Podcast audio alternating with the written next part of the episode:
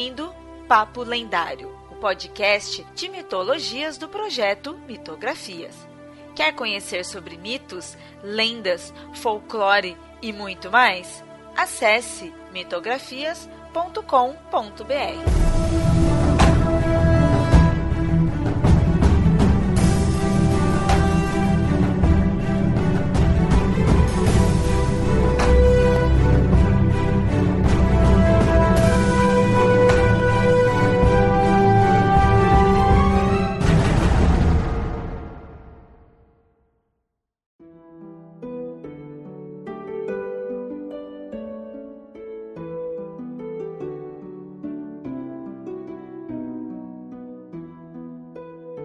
Muito bem, ouvinte. Hoje a gente não vai falar de nenhuma mitologia, nem de nenhum mito ou divindade, pois nosso objetivo é falar de como estudar e pesquisar sobre mitologias. É claro que a resposta mais correta é escutar o Papo Lendário e acompanhar tudo que o Mitografias publica. Esse é o melhor jeito. Mas a gente pode ir além disso. E aí, hoje, para falar do tema, estou aqui com o Yamada. Olá com a Nilda. Olá, povo. E com o Pablo. Oi, sou eu aqui. Hoje vamos ver que esse tema aí rende bastante, né? E eu tive a ideia de fazer esse episódio por causa de algumas perguntas comuns que o pessoal costuma me fazer. Né, o pessoal que sabe aí que eu tenho o, Mitografias, tudo normalmente nas redes sociais, ou pessoalmente vem me perguntar: é, livro X sobre mitologia é bom? Qual livro que é bom para começar a estudar mitologia, se determinado filme ou série é fiel com as mitologias, ou então até quantas mitologias existem. É, eu já ouvi várias e várias vezes todas essas perguntas e muitas outras aí relacionadas a isso. Então, esses foram alguns exemplos de perguntas, né? E com isso a gente quer tentar abordar aqui sobre como estudar mitologia. Não vai ser necessariamente algo muito aprofundado em metodologias ou coisas do tipo, mas é muito para você aí, ouvinte, ou quem está conhecendo agora, né? Esse episódio vai servir bastante também para isso, para entender como pesquisar, como é bom tomar certos cuidados quando vai pesquisar as mitologias, entender melhor como fazer isso não depender só da gente. Mas não deixe de escutar a gente. Em primeiro lugar, é, a gente precisa definir aí o que, que é mito e mitologia, né? Para deixar claro sobre o que, que a gente está falando. Porém, a gente já tem um episódio sobre isso, que é um tema aí que rende bastante, então a gente já fez um episódio. É, então a gente não vai se aprofundar nisso aqui. Fica a indicação, vai estar o link aí do, do episódio. Até porque lá a gente mostra uma definição de mitologia, de mito, de lenda, de fábulas. Tem vários termos que a gente vai definindo lá no, no episódio. E, de certa forma, esse episódio ele é praticamente uma continuação daquele. Pode ter algumas coisas que a gente fale aqui que já seja óbvio para quem já é nosso ouvinte aí de longa data. Pois aquele, como aquele episódio lá, o que é mitologia, que é esse daí que eu vou deixar o link, serve de indicação para novos ouvintes, esse daqui também vai servir. Então seria esse episódio vai ser meio que uma continuação daquele, de certa forma. De qualquer maneira, vou fazer uma definição que eu gosto de mitologia e mitos, para só né, dar uma resumida, que eu uso muito aqui no Mitografias. E a gente trata a mitologia aqui no Mitografias como os estudos de mitos, mitologia seria isso, estudos de mitos, mas também eu normalmente defino a mitologia como um conjunto de determinados mitos que unidos possuem uma coerência cultural. Então aí seria a mitologia grega, um, mitologia nórdica, né, etc. Já os mitos eu trato como narrativas particulares de uma cultura, que aí, independente da veracidade, eles têm um papel de dar sentido a valores e diversos elementos dessa cultura. Então, isso que eu gosto de ressaltar. Um mito ele não tem que fazer sentido. O mito ele dá sentido para algo. Né? Por isso que às vezes você pode ver um mito assim e achar ele confuso, ele meio meio exagerado, coisa do tipo, então não tem sentido isso ali, mas na verdade ele está dando um sentido para aquela cultura, daquela época, naquele local específico. Duas coisas curiosas sobre essa definição, concordo com essa definição, uso também, mas duas coisas curiosas sobre ela. A primeira é que quando a gente pensa que um mito é uma narrativa, a gente não para para perceber que um mito é contado muitas vezes como se fosse uma história, tipo um era uma vez, né? E geralmente você fala de um personagem, você fala de um local, você fala de um tempo, né? como se você estivesse contando qualquer história. E você tem uma trama você tem um, um enredo, você tem um clímax nessa história, e ele é contado desse jeito. Raramente os mitos eles são meras descrições, né, como se o, o sei lá, o Tolkien descrevendo a casa do Bilbo. Né? Os mitos não são isso, não é só a descrição da casa do Bilbo. O mito é toda a história que vai além da mera descrição. E, e essa é uma coisa, um, uma coisa interessante, né? Que uh, muitos estudiosos de mitos já perceberam que o ser humano funciona através dessas histórias, né? Naturalmente, a subjetividade, a coletividade, as culturas, elas se desenrolam a partir dessas histórias, dessas narrativas. Né? E por isso que muitas vezes a gente consegue assistir um filme e ele ser tão comovente ou tão emocionante e é muito mais eficaz para passar uma mensagem do que um relato científico, uma descrição precisa do que, do que acontece. Porque nós funcionamos através de histórias.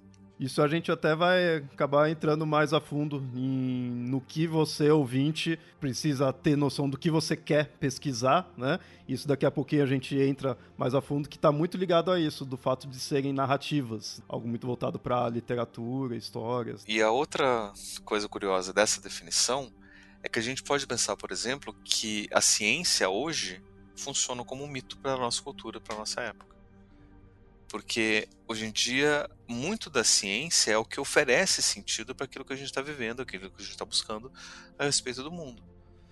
Né? Já foi a religião, já foram os mitos antigos, né? de, uma, de culturas antes de uma religião institucionalizada, já, já tivemos fontes diferentes, né, para de, dessas histórias que oferecem sentido, mas hoje essa, quem oferece sentido é a ciência. Tanto é que quando você joga um ah, mas pesquisas comprovam ou isso é científico, as pessoas não questionam mais, eles aceitam porque beleza, então essa é isso que está dando sentido, então se é isso mesmo, então é isso mesmo, a gente faz. É o análogo a dizer porque Deus quis. Porque Deus quis ou porque está na Bíblia. Né? É a mesma coisa, né? Estudos comprovam, mas quais estudos? Né? E qual foi o método? A gente não para para ver. Né? Só, só contar aqui uma, uma anedota né? já que a gente não está gravando Papo Cético, mas ele volta em breve, espera. Um grupo de homeopatas lançou há alguns anos um dossiê com um monte de pesquisas comprovando a eficácia da, cientificamente a eficácia da homeopatia. Só que tinha um monte de problemas científicos ali. E eles usaram esse dossiê para falar, olha só, quer saber? Tá ali publicado, tá ali escrito, tá lá tudo no, nesse dossiê, né? Tá lá na, na revista, só ler né? Tá lá na Bíblia, sei lá. É... E recentemente um grupo de cientistas de verdade revisaram todos esses artigos e mostraram em todos os artigos todas as falhas metodológicas, lógicas, as evidências, os problemas desse dossiê. Pergunta: alguém vai ler a retratação científica? Não, porque é chato pra caramba, né? Mas você usa muito dessa narrativa, não, porque é científico, então a gente aceita de boa, em vez de entender que é uma narrativa diferente. Eu vejo um movimento na, nas religiões em relação a isso, que é uma coisa criticada dentro das próprias é, pessoas que, que são, estudam seriamente religião, que é aquela coisa, não, pesquisa arqueológica comprovou que a, a Arca de Noé está em tal canto. Assim, por mais que qualquer pesquisa que ache alguma coisa, que não achou, tá? A gente não tem, não tem nenhuma é, pesquisa arqueológica que comprovou isso, é, para quem tem fé, isso não deveria ser importante. Só que muita gente, para dizer, não, a minha religião é verdadeira, porque a ciência comprovou que é verdadeira, quer dizer, você está transformando a ciência numa coisa que vai respaldar a sua fé. E tem muito, você pode procurar, tem muito lugar que faz isso. Tem muita revista religiosa que faz isso. Então, assim, ela está usando a ciência para mas só aquela parte da ciência que confirma a sua fé.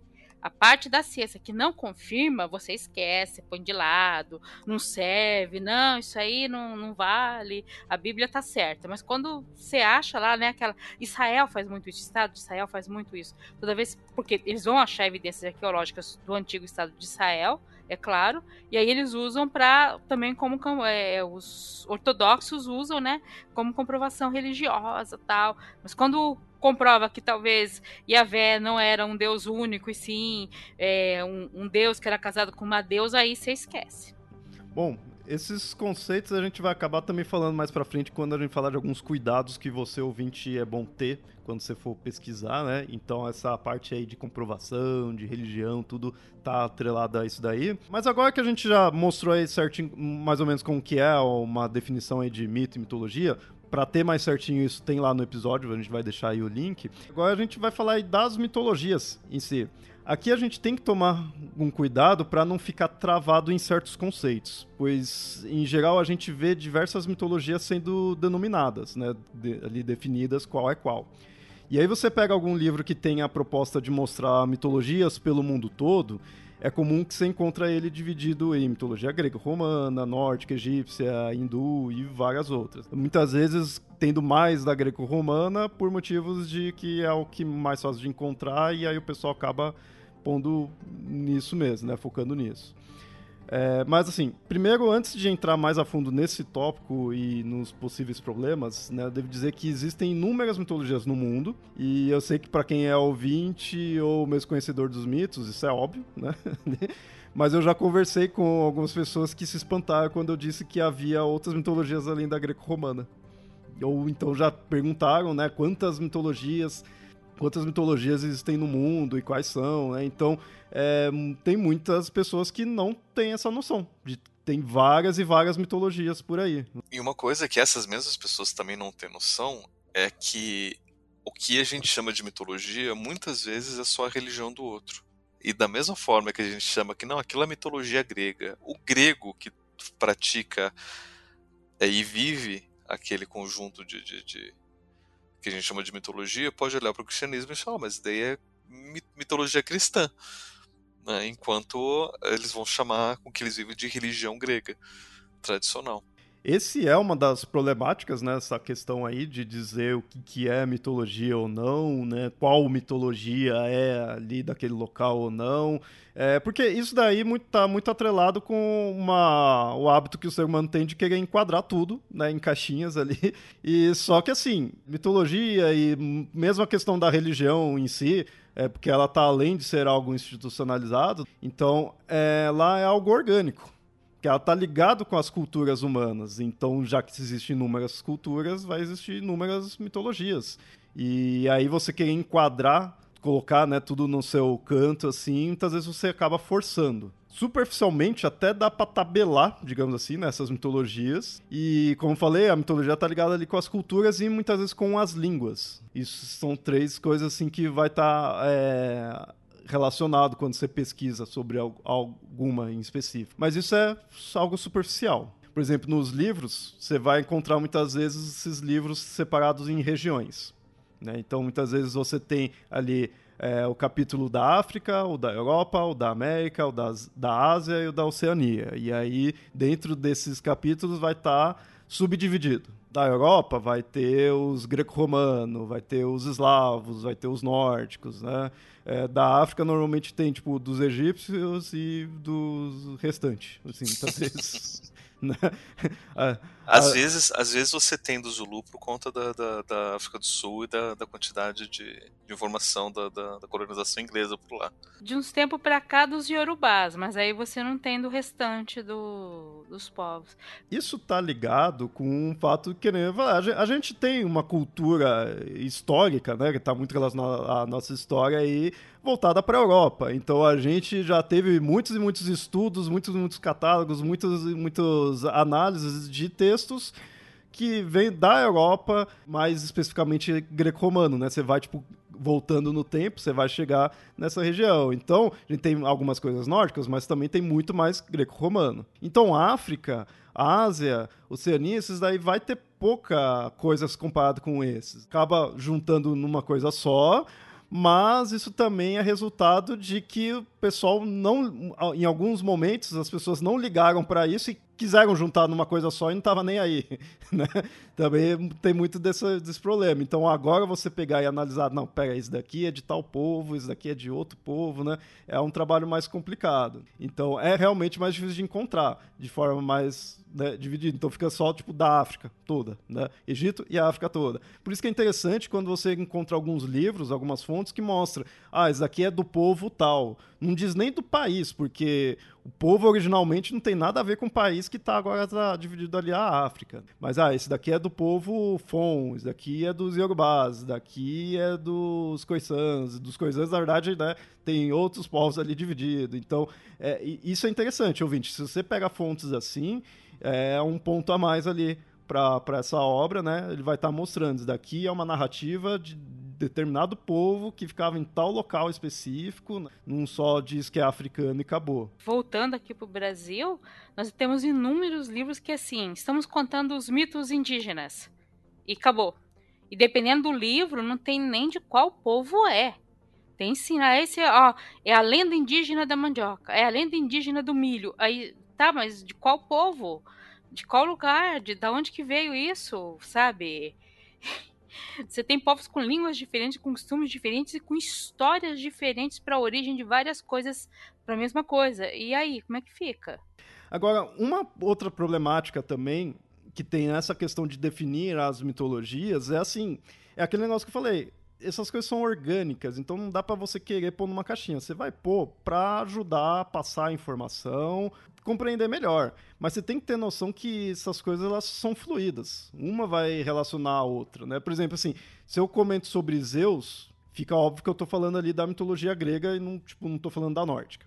Mas, por exemplo, aqui, se eu falo sobre a deusa Cibele, muita gente não conhece ela, se vocês pesquisarem vocês vão ver quem que é, e ela é da mitologia grega ou não? Porque ela é identificada com a Reia. Reia, mãe de Zeus. Ah, então é mitologia grega. Quando você estuda mitologia, mitologia grega, você ouve sobre ela, mas muitas vezes ela, ela é definida como pertencente à mitologia frígia. E aí você, tipo, que mitologia é essa? Tem muitos livros que nem fala da que mitologia seria essa, frígia. Vai relacionar com os povos frígios. A maioria vai dizer, os frígios são gregos, é toda a mesma coisa. É, né? Tem os bem conhecidos ainda, que é, a confusão é a mesma. Por exemplo, quando a gente fala de Mitra. Mitra é bem conhecido, mas Mitra, qual Mitra você está falando? Você está falando do mito romano, que era celebrado no, no, na celebração do Sol Invictus, celebração romana, Mitra persa, né? de qual Mitra? Senão Isis.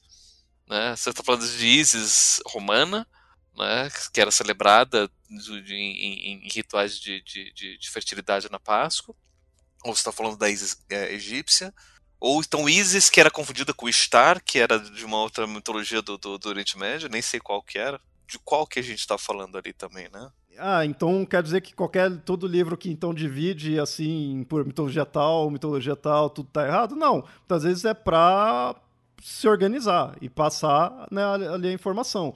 O que você precisa ter é, ideia, ouvinte, assim, tenta perceber se essa obra está fazendo isso pra, por questão de organização ou simplesmente está achando que realmente o negócio se limita a isso. Não é saiu da Grécia, ali saiu da região da Grécia, então não tem como ter nenhuma relação né, com a Grécia, acabou.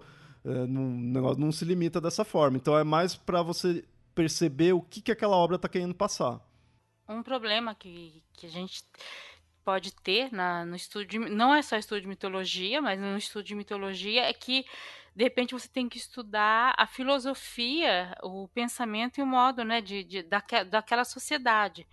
Porque às vezes você lê um mito e você não consegue entender, quando você vai no mito original, você não consegue entender direito aquele, aquela história, até a maneira como ela está sendo contada. Mas aí você tem que também conhecer como aquele povo agia, como é que era a cultura daquele povo. E às vezes é uma, são culturas que têm filosofias muito diferentes das nossas. Então a gente começa a achar que a, filo, a Europa, né, o continente europeu, colocou que todo mundo tem uma coisa universal, e o universal é o europeu. E de repente você tem histórias que não são a história, sabe? Não é pegando assim a história do herói, sabe? Ou a jornada do herói. Às vezes não tem nada a ver com isso a história. A história quer passar outra, outro sentido, outra filosofia, outro modo de ver o mundo. E tudo bem, só que nem sempre a gente pega isso. E né, a gente tem que ir, atrás de, de, pegar. Opa, por que, que tá tão estranho assim? Aí você tem que ir atrás de procurar por que, como é que é aquele povo. E às vezes você não tem. Às vezes só tem um registro da história e se perdeu como que era a cultura daquele povo. E aí você fica, né, boiando. Você leu, tá, mas e daí? E quem ouvia naquela época não registrava essas coisas porque para ela era o quê? Era lógico aquilo, sabe? Ela entendia aquilo. E para complicar ainda mais, quando a gente fala de filosofias de povos diferentes, isso também é uma atitude muito europeia. Porque a filosofia é uma forma de pensamento tipicamente europeu. E se a gente vai para outras culturas, de outros povos, você não tem essa ideia de filosofia. A gente já teve até é, discussões no, no, no Papo Lendário que a própria ideia de religião é uma ideia europeia.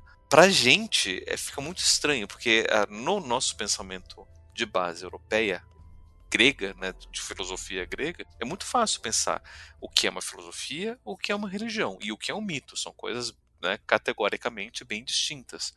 Para muitas dessas culturas, é a mesma coisa. Não tem diferença. E a gente conseguir entender isso é muito bizarro.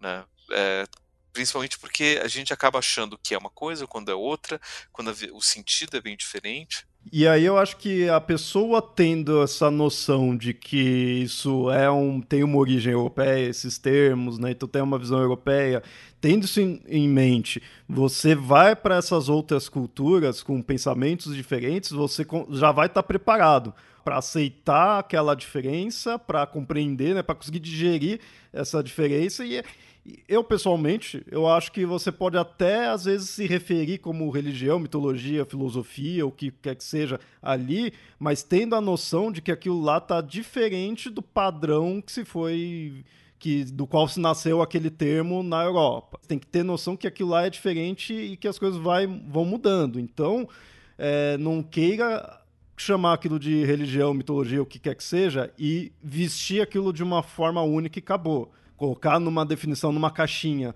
própria. Eu acho que você tendo ideia de que, tá, esse daqui tá no, numa parte específica ali da Ásia, numa cultura bem diferente de uma cultura europeia, de, de uma cultura que, este, que nasceu ali na, no Mediterrâneo, na área dos gregos e romanos ali.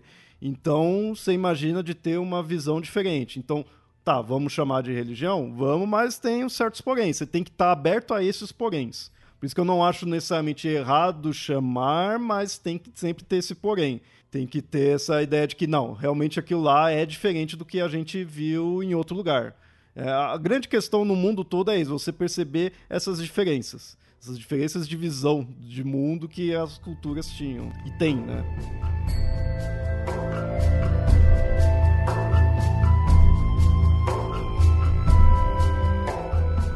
Esses são os cuidados que você, ouvinte, tem que ter quando você vai pesquisar para ver ah, o que aquela fonte passa, né? Se aquela fonte está querendo colocar, porque isso também de pegar aquela imagem europeia e jogar nas outras coisas, você acaba caindo numa questão de superioridade de determinadas culturas, né? Isso que é o grande problema. Aí são alguns problemas bem graves, né? Que isso daí a gente chama de etnocentrismo, que é você achar que o padrão dado por aquela cultura cultura é melhor do que os outros. Mas um dos maiores etnocentristas da história mítica eram os próprios gregos.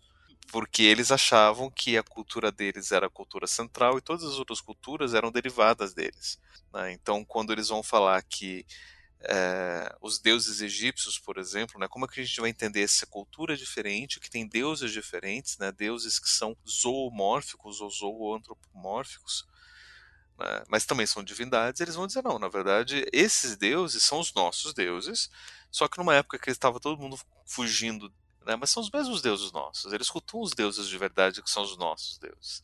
E isso é um problema de etnocentrismo e a nossa cultura herda, infelizmente, né, o etnocentrismo do, dos gregos e a gente passa a achar que só o que vem da nossa cultura é que tem valor é, e as outras culturas não.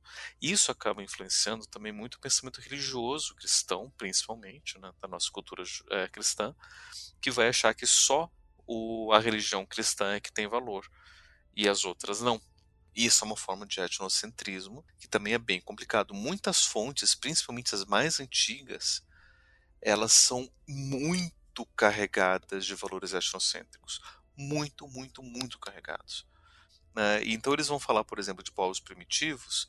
Né? Hoje em dia eu tenho uma noção específica de povo primitivo. Para mim, povo primitivo é aquele povo que viveu há 15 mil anos atrás, que foram os primeiros povos.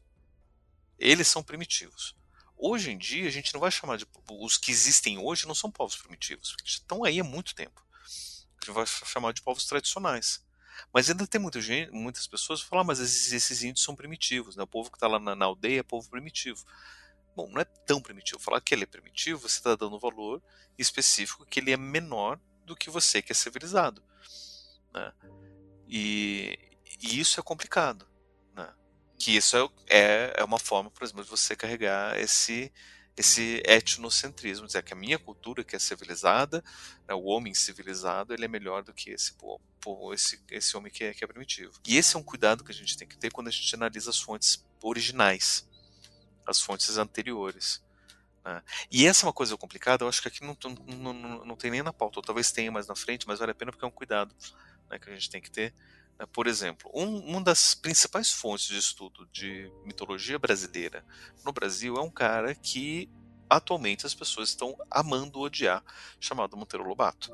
Ele é uma das principais fontes porque ele estudou, ele fez levantamentos, ele fez pesquisa mesmo, né, usando vários recursos que ele tinha sobre né? Como que as pessoas faziam, como é que, que, que se pensavam as, os, as histórias é, tradicionais aqui do Brasil. E mais do que isso, ele popularizou, Exatamente. né? Porque ele publicou em jornais e locais mais públicos, né? Não era só um, um livro acadêmico, né? Porém, existe um problema nos escritos do Monteiro Lobato que não é só um problema do Monteiro Lobato, era um problema da maioria das pessoas da época, daquela época, que é, é uma quantidade fortemente desnecessária de racismo.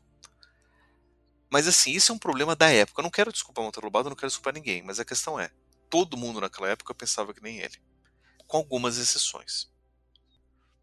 É? Porque a gente pode chegar e falar, vamos apagar completamente Monteiro Lobato, né, como se Monteiro Lobato não tivesse existido, porque né, alguém que defende essas ideias elas não, não merecem estar sendo discutidas hoje em dia.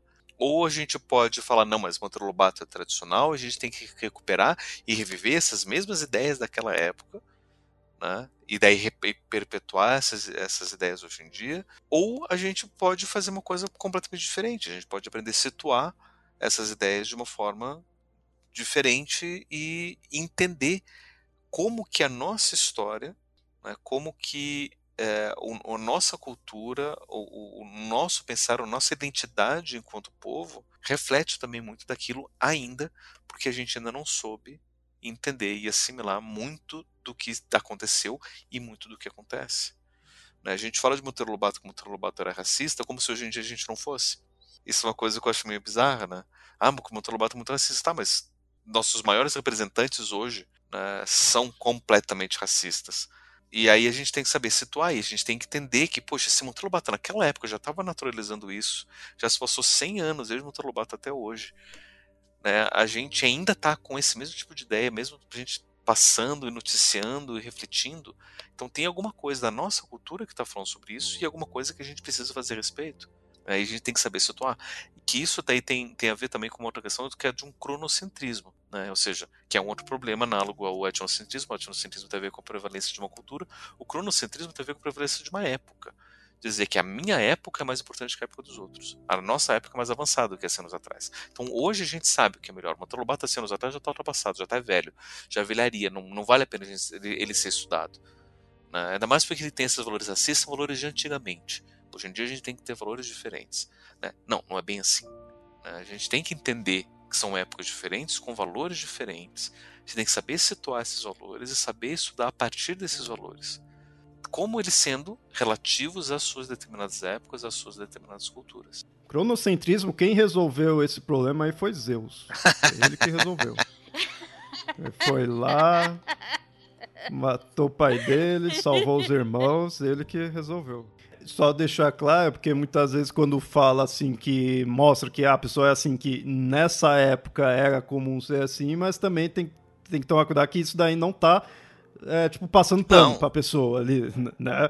Sabe, hoje em dia, a gente sabe, hoje em dia é errado fazer. Você querer fazer a mesma coisa que o Monteiro Lobato fez, continua sendo errado. Mas hoje a gente já tem uma consciência maior de que é errado, já é popularizado dizer que é errado, mesmo que tenha gente eleita a cargo público representativo que diz que não é. Mesmo que tenha gente que escreve para jornal de grande circulação nacional dizendo que tudo bem, que é isso mesmo. No Brasil, não é só no Brasil, na ciência toda, na ciência europeia, houve a partir da segunda metade do século XIX até metade do século XX uma ciência chamada eugenia, que era a melhoria da raça. E muitos cientistas de biológica têm falado, não, não, é, não era ciência tá? A gente percebeu que era uma não, era ciência, meu querido. Era. E isso impregnou todo mundo. A gente, então, assim, quando o Monteiro Lobato chega nesse pensamento dele, não foi só ele. A gente está falando dessa coisa toda, mas muito do que se estudou de, de ciência, de mitologia, de cultura dos povos, foi baseado nesses conceitos. É baseado nesse conceito. Aí eu vou ler um livro de antropologia, sei lá, sobre os povos algum povo africano, sobre os povos da Polinésia ou sobre indígenas no Brasil que está carregado disso.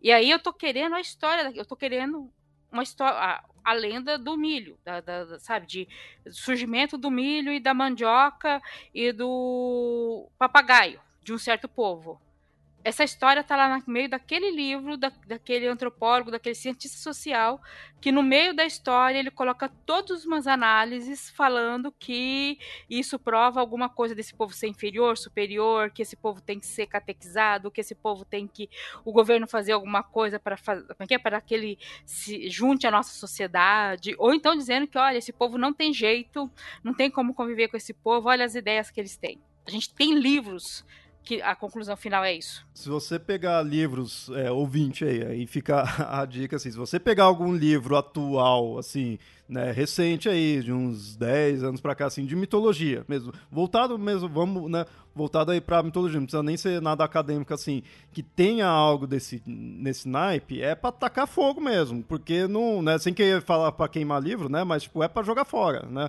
um livro que defenda dessa forma, porque já não tá numa época que a gente possa aceitar isso e você vai estar tá, é, indo para um caminho muito errado, não só moral, digamos assim, né, social nesse nível, mas também num caminho errado de conhecimento mesmo, porque você não vai estar tá realmente pegando conhecimento daquela cultura. Aí tem um porém, assim, como eu falei, se você pegar num livro mais recente, se você pegar num livro de um século atrás, ou início do. No, no, tipo, no século XIX, ou início do século XX, você vai encontrar é, autores com essa pegada. E como o Pablo mostrou, era comum. Então você tem que tomar cuidado com isso daí. Eu, por exemplo, eu vivi isso esse ano porque eu fui reler um livro e a primeira vez que eu li eu não percebi isso, apesar de no prefácio da, dessa edição tá meio que deixando claro, mas eu li quando era bem mais novo. Mas aí, lendo agora, eu percebi. É um livro de cultura de mitos e lendas celtas. Tem um puta conteúdo ali em questão do, das lendas, dos mitos, dos personagens ali, do, né, dos, dos deuses celtas em si. Só que ele tem muitas partes ali, muitos capítulos, ele tá carregado de, desse preconceito de superioridade cultural ele vai acabando com os povos, é, os primeiros moradores da, daquela região. Só que assim, era daquela época, era comum se pensar isso, então quando você vai ler um livro de mitologia e vê a data do autor, quando ele escreveu aquilo lá, dependendo da data, você já vai esperar algo assim. Porque eu falei, se é algo recente, é para tacar fora porque não deveria ter isso. Já não, não tem mais porquê. Agora, esses livros mais antigos, era comum ter, então você tem que estar preparado para isso. Inclusive, boa parte dos estudos atuais de mitologia envolvem a gente olhar para esses autores clássicos que traziam tudo isso e revisar esses, esses, esses escritos, pegando o que ainda é aproveitável e deixando de lado tudo isso que não é mais aproveitável, tudo isso que a nossa cultura já está já tá entendendo de uma forma bem diferente, que a ciência já mostrou que é diferente, e tentando fazer uma releitura disso daí. É um estudo possível que se faz bastante hoje em dia. Você não precisa ir muito longe, até vamos fugir um pouco da área, mas continuar na parte de estudos. Na minha, minha área de geologia, se eu pego livros mais antigos, tipo da década de 60, 70, tem citações e capítulos quase inteiros sobre criacionismo. Tá, normal. Aí, com o tempo, isso foi desacreditado foi retirado dos livros. São citados, mas são como citações e curiosidades. Isso em livros antigos é, é muito comum. Muito comum mesmo. Tem livros antigos que tinham estudos assim muito complexos, até convincentes sobre criacionismo, sobre o, as ideias netunistas de que a Terra não era uma grande bola de rocha derretida que foi esfriando, mas sim um grande oceano que foi secando e cristalizando. Era o criacionismo mais antigo, que era o netunismo, né? É, então, antigamente se acreditava, hoje não se acredita porque temos dados. Isso em livros antigos. Agora, quando você tem essas releituras, eles pegam esses livros antigos e usam como embasamento, como se fosse comprovação de que o criacionismo existe, de que existia um mar primordial. Ó, oh, esse mar primordial pro, provavelmente tem a ver com os textos bíblicos, isso, isso e aquilo, tudo mais. E até parte de terraplanistas, encontro colegas geólogos, nenhum deles com quem eu estudei, mas existem geólogos que fazem estudos para tentar comprovar o criacionismo e comprovar o terraplanismo. Isso nos dias de hoje, século XXI, e a gente já está na segunda década do século, século XXI. O problema é que eu, eu, fico doido com essas coisas, que é atual, né? Tem isso daí. Porque, como eu falei, o, o, do. Quando é no início do século XX ou no século XIX, nesses daí, você tem que ter noção que você vai encontrar essas coisas, né? E aí, é, eu acho que tem que realmente é, ver que, ó, vamos ver o que daqui tem algo útil e ver também e também analisar o porquê que pensava dessa forma. Da mesma forma como a gente faz isso com os é, historiadores, poetas, o que seja, de tempos muito, muito antigos. Se eu pegar um texto da Roma Antiga falando de como eram os, os gregos ou qualquer outro povo, eu vou encontrar muito viés. Mas a própria obra, é muito provável que a obra, quando você pegar algo assim, vai estar tá mostrando, ó, eles pensavam assim, eles viam né, os outros povos de tal forma, tudo. Então você está analisando também essa visão desse povo antigo sobre os outros povos. A gente tem que fazer isso também nessas obras do século 19, 20. Eu estou pondo 19, 20, né, para que é o que se encontra bastante, mas essas que seriam mais recentes, mas não atuais. Então a gente tem que começar a ter essa visão também, essa análise do como eles é, viam os outros povos, para não ficar mais vendo dessa forma. Então, ouvinte, você tem que ver assim: é outra época, você já tem que estar tá preparado de ter esses viés. Infelizmente, quando é algo recente também, mas que eu falei, aí tá muito errado, né? Mas é outra época, não tem mais o que fazer. Mas o que você, na verdade, tem o que fazer. O que você pode fazer é analisar o porquê que viam dessa forma. Nossa, que visão eurocentrista teria esse livro, né? Essa fonte. É, nossa, como os gregos é, menosprezavam os outros, as, os outros povos. É tudo essa mesma ideia. Fique atento que se é um povo X falando de outro, né, de outra cultura, já espere de ter um certo viés, fique de olho nisso, fique preparado de ver isso. Inclusive, lembrem que foram os romanos que inventaram o termo bárbaro para se referir a qualquer povo que não era romano. Inclusive povos que tinham tecnologias e desenvolvimentos civilizatórios bem mais avançados do que os próprios romanos. Eram povos bárbaros.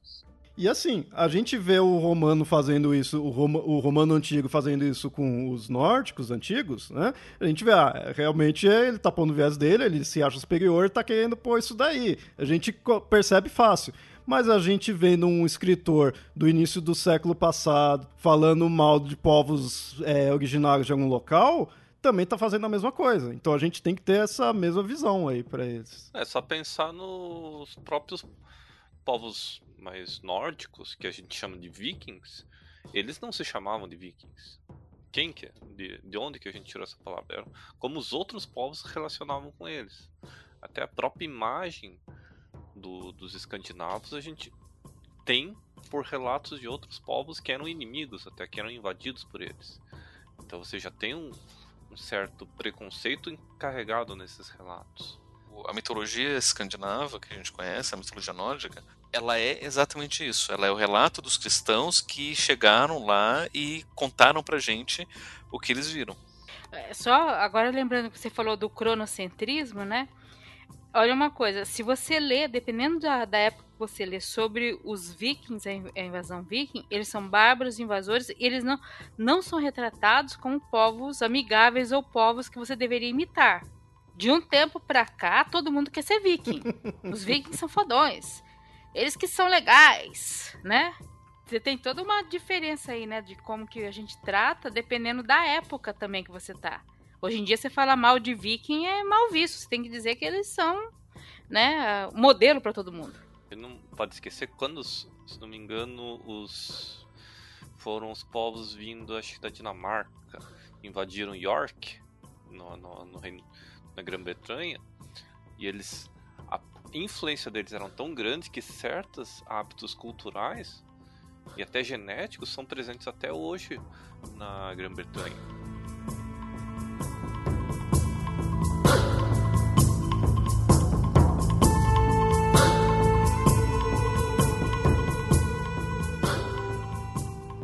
Bom, uma outra ideia que você tem que ter, ouvinte, quando se vai atrás de mitologia, independente de qual cultura, qual mitologia você vai buscar, você precisa saber se você quer algo mais literário ou se você quer algo mais de estudos em si, né? No comecinho do episódio a gente mostrou, né, que mito ele tem muito essa questão da narrativa, então é uma história ali contada, tem um, né, não é só uma descrição em si, ele tem essa parte literária e realmente mitologia está muito voltado a isso. Eu apesar de eu gostar mais dessa parte do estudo, né, digamos que eu já passei por essa parte de literatura e eu vou mais para o estudo por causa da parte histórica, histórica da humanidade mesmo em si, né?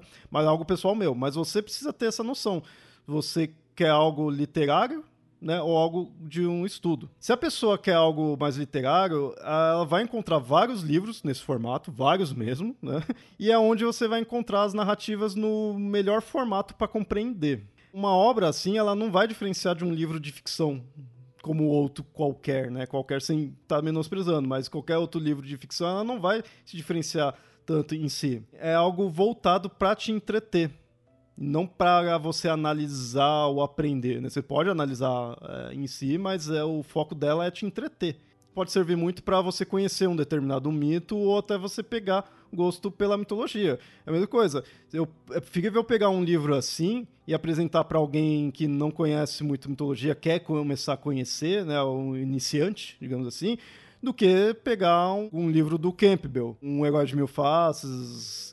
Tem gente que acha meio pesado, eu já estou acostumado, eu acho mais tranquilo, mas que nem a, o Campbell tem quatro livros, uma série de quatro livros que é, é A Máscara de Deus. Eu até hoje não consegui terminar aquilo lá, porque eu mesmo já achei bem pesado sabe? Então você vai entregar. E aquilo é um livro de estudo, né? De análises é, míticas ali, de mitologia comparada. Que lá você vai entregar para uma pessoa no começo pode ser meio pesado para ela. Agora, se ela pegar um livro já de literatura, né? Mais com, narrando ali os mitos, é mais tranquilo. E aí, nesse grupo de literatura, a qualidade da obra vai depender muito ali do autor. Todo livro em si vai, né? Mas é, nesse caso eu estou dizendo assim porque o mito em si, a narrativa já existe, já tem ali. Você vai encontrar várias versões. Então essa versão que você vai ler, a qualidade ali da leitura vai depender muito do autor. E assim, quem já está acostumado, eu, por exemplo, né, me usando de exemplo, esses livros talvez não acrescente tanto. É, um exemplo que eu tenho aqui, eu tenho aquele livro de mitologia nórdica do Neil Gaiman, e a escrita eu acho ótima, né, eu já dei uma folheada, eu acho muito boa ali a escrita, mas eu nunca parei para ler do começo ao fim porque aquele livro não me traz nada de novo. Já conheço todos os mitos dali, já vi várias versões de todos os mitos que estão ali. Mas esse é um que é interessante para alguém que está começando. Sabe? De um escritor, a pessoa gosta de Neil Gaiman, o Neil Gaiman trouxe, eu imagino, né, que o Neil Gaiman tenha trazido algumas pessoas para a mitologia nórdica com aquele livro porque a pessoa gosta da escrita dele, gosta do, dos livros dele, vê mitologia nórdica vai comprar ali, né? Vê ele como autor, vai comprar. Mas passou um tempo, ela vai encontrar esses mitos em outros e outros lugares. Eu tenho um, um, um pequeno problema, não com esse livro de mitologia nórdica do Neil Gaiman, né? Mas aí é um problema que acontece sempre com literatura, né? O Gaiman sempre colocou, a maior parte do livro, ele coloca mitos no livro dele ele coloca aspectos mitológicos, ele coloca mitos que existem, mas como todo escritor, ele está escrevendo um romance, né, uma história, ele precisa é, fazer modificações para que aquilo encaixe dentro da, da estrutura da história dele, né? E aí o que acontece? Eu, eu, vou contar um caso simples. Ele lançou Deuses Americanos há muito tempo atrás, tal, e há uns 15 anos atrás eu comecei a pegar muita gente dizendo assim: não, porque a Páscoa cristã é uma cópia, é uma imitação da festa pagã de Elstree. Tá, mas de onde que você tirou isso? Não, porque é, Elstree, em inglês, Páscoa é Esther. Até tem um easter egg, e você pode ver. Então, eles, a Igreja Católica foi lá e copiou direto da, né, do, da mitologia anglo-saxã. Eu não, não copiou, não. Da anglo-saxã não copiou. Falei, não, essa interpretação ela cabe para os países de cultura anglo-saxã. Quando a Igreja Católica chegou lá, quando o cristianismo chegou lá, muitos padres adaptaram os nomes, as festas, copiaram o mesmo nome.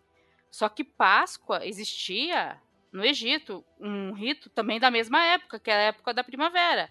A Páscoa, a palavra Pessá, é uma palavra é, hebraica, e que essa palavra foi trazida para todos os povos de língua românica.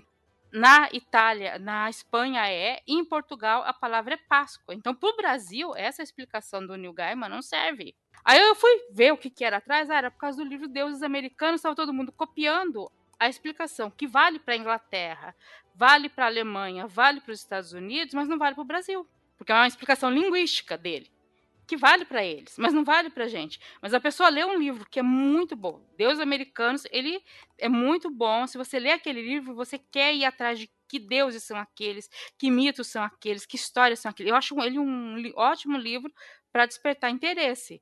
Mas se você for pegar aquilo ao pé da letra, vai ter coisa que não encaixa. É, e, e aí, no caso aí do Neil Gaiman, é, a pessoa vai conhecer deuses americanos, que é uma coisa totalmente ficcional, ali com elementos míticos, mas a criação original dele. O próximo passo pode ser ir pro livro de mitologia nórdica, que o, o nome é esse, né? Mitologia nórdica do, do livro. E aí ela vai conhecer as narrativas. Só que aí também tem que ter noção, ouvinte, que assim, isso para esse livro, mas para muitos outros, principalmente livros que tratem de mitologias do qual a gente não tem muito contato, não tem tanta fonte assim. Qual que é a questão? O autor ele vai colocar a cara dele ali.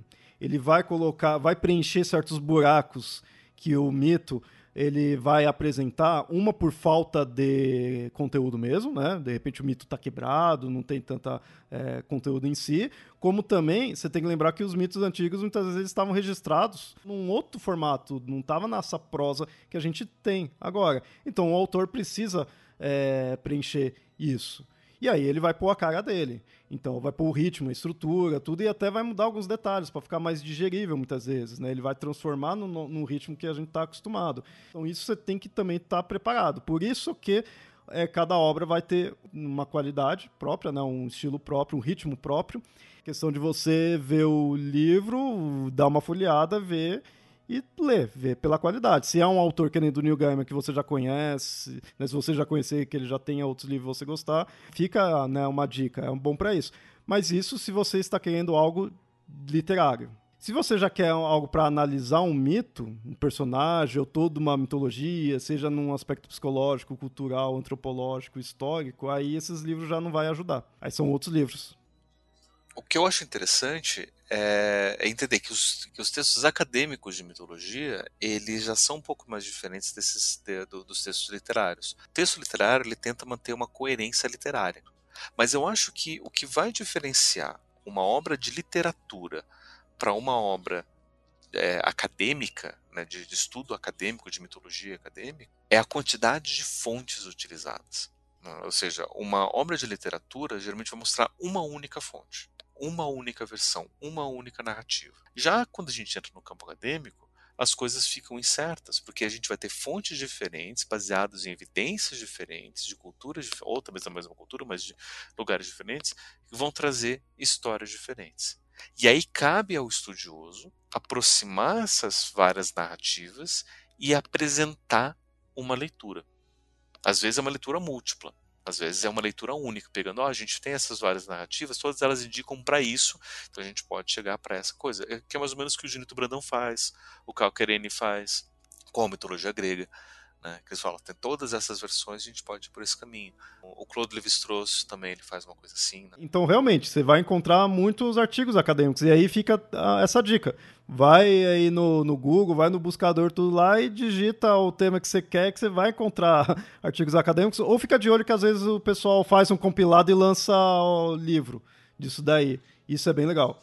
Mitologia acadêmica não existe só uma versão a gente pode ter aquela mais popular, mas existem várias versões e todas essas versões são válidas. E os estudos acadêmicos que se faz de mitologia geralmente são, cima, são estudos em cima dessas várias versões. O que, que uma versão diferente vai poder falar sobre isso? Né? O que, que uma versão contraditória vai poder complementar sobre o que estava acontecendo? Né? E vai falar sobre o povo, vai falar sobre a cultura, vai falar sobre a própria humanidade. Né? Daí é, é, aí depende de como que a gente vai entender o, o, o mito, né? o que, que é mito e, e, mitologia, são versões diferentes, são coisas diferentes, né? Que nem, por exemplo, quando a gente pega aqui mitologia brasileira, né? Que nem fala mitologia africana, que é uma coisa bem complexa, a gente tem que entender de qual povo a gente está falando, é antes ou depois da vinda dos, dos portugueses, né? já teve influência ou não da cultura africana que foi trazida à força para cá, né? já teve uma miscigenação ou não, a gente tem que saber situar historicamente, e aí para a gente poder ver que uma determinada história, ela vai ter versões diferentes, de épocas diferentes, de locais diferentes, contando a mesma coisa. Né? Quem faz isso muito bem é o, o Andreoli Costa, né? Com o nosso colecionador de sacis, que ele faz todo esse levantamento de todas as versões, do que, que poderia ser o saci, de onde é que veio, das influências pré-portuguesas, pós-portuguesas, africanas, de vários outros povos, dos, do, do, do, do Yacita Perê e do, do, da, da, Jacinta Pereira, do Saci Pererê e do, de várias outras influências etimológicas, históricas, para a gente poder entender que o Saci é a confluência de um monte de coisas. Né? O mito do Saci não é um mito, é, são várias narrativas diferentes, de várias fontes diferentes. Que nem a gente fala, qual é a história de Zeus? Vários. Primeiro começa existem vários deuses diferentes, né? Isso é uma coisa interessante para a gente poder ver. Né? História de Hermes, a gente tem um episódio só sobre Hermes. Tem, tem, existem vários Hermes diferentes, né? Que são contados de, de maneiras diferentes né, dentro da mitologia, uma coisa que eu acho, que eu acho interessante, né, Hermes, Hermes e, e Apolo, eles aparecem muitas vezes juntos. E às vezes Apolo é adulto e Hermes é criança. E às vezes Hermes é adulto e Apolo é criança. E você fala, cara, não faz sentido, mas não é para fazer sentido. Por quê? Porque são narrativas diferentes, contadas em contextos diferentes, para épocas diferentes, para povos diferentes, com objetivos completamente diferentes. E, e, e é isso que é legal do estudo acadêmico. Né? Essas não são estudos literários, a gente não está pegando a narrativa de Hermes para tentar entender, ou Zeus, por exemplo, Zeus é uma coisa interessante, né? Zeus traía a esposa o tempo todo. Mas vamos pegar qual é a história de Zeus, a narrativa de Zeus. Tem um estudo que mostra que Zeus não traía, que Zeus foi bem fiel. O problema é que ele teve sete esposas. Né? Se separou e se, se casou e se separou sete vezes, e a última foi Hera, com, com quem ele se manteve fiel. Né? Ah, mas e a história de Hércules e não sei o que? Bom, aí são histórias específicas de povos específicos que acabavam criando, mas não era tipo do Zeus oficial, entre aspas, né? E aí a gente pode ver, tá, mas é, a gente pode ter uma história oficial, uma história não oficial, história de vários povos, e essa é a riqueza do estudo acadêmico da mitologia, essas várias versões diferentes, e todas elas né, são, são válidas. É por isso que até eu, eu falo, eu gosto mais dos personagens do que dos mitos em si. Porque quando me perguntam, ah, qual que é seu mito favorito? Eu, ah, não tenho, não tenho. Eu gosto ali dos mitos, ok, mas o mito, ele é limitado. E não é nem falando mal, mas ele é limitado, porque ele tem aquela narrativa. Você encontrar ele com outras alterações é um outro mito, e se você pegar um, um outro mito do, do mesmo personagem, é um outro mito. Agora, o personagem em si, você pega Zeus, tem todas essas variações, ele é mais complexo, e o que me chama muita atenção nesses estudos é isso, é mostrar essa complexidade, essa variação, que nesses tantos artigos acadêmicos que você pode encontrar, como também os, esses livros de análise, como a gente fala de estudos, né? Como a gente falou, a gente citou do Junito Brandão, o Carquerene, o Campbell, né? Tem aí que muitas vezes não é nem pode ser focado numa mitologia em si, tipo o Junito Brandão tem o livro de mitologia grega, mas como pode ser o Campbell que tem coisas que transcende uma mitologia específica. Ele mostra a, a questão de comparação, né? Campbell ele era acadêmico, ponto. Mas fizeram literatura em cima do trabalho do Campbell. Quando o Campbell ele faz, a, descreve a jornada do herói, lá no Herói de Faces, ou nas, na, enfim, na obra dele toda, né, quando ele descreve o monomito, ele vai descrever todo um processo que ele vai perceber estudando os heróis de várias culturas diferentes. Mas uma coisa interessante que ele fala, mostra ali no livro, que não contam pra gente depois, é que ele fala que não existe uma fórmula única. Isso daqui é o mais ou menos o padrão geral que ele mais ou menos percebeu. Mas o legal de cada herói diferente é que cada herói tem uma forma diferente de passar por esse processo. Né? Tem heróis que se, se, que se perdem no meio do caminho, tem heróis que não terminam a jornada, tem heróis que vão encontrar uma resolução completamente diferente para isso que ele está descrevendo. Por isso que o herói é de mil faces, porque você tem mil caminhos diferentes para trilhar essa jornada, né, que é mais ou menos parecida.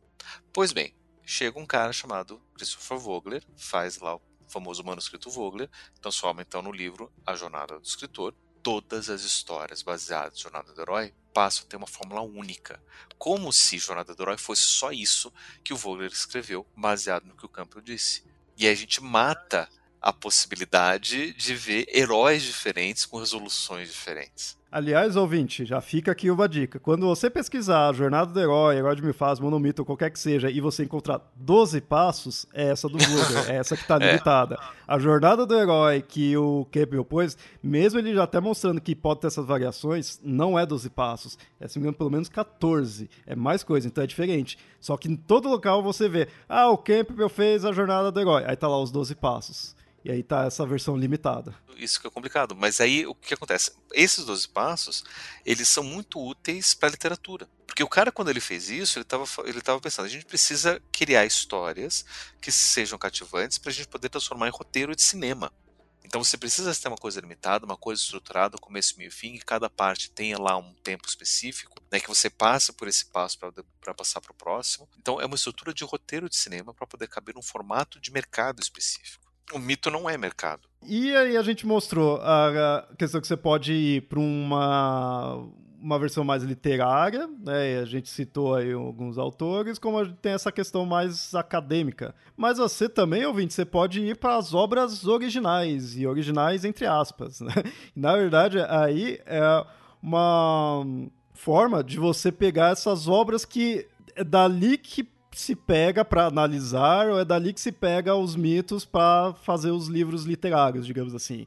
Ou seja, a gente já citou alguns aí, mas é você ir na Teogonia do Exildo, a Ilíada e Odisseia do Homero, vários autores, várias obras, né? Alguns às vezes até nem sabe direito quem é o autor em si, então às vezes não está é, completo. A maior parte que a gente tem é de conteúdo de mitologia grega, greco-romana, porque né, é o que mais sobrou, que a gente mais teve contato em si por causa da nossa história. Mas, por exemplo, você pode pegar o Mahabharata, que é uma obra da cultura indiana.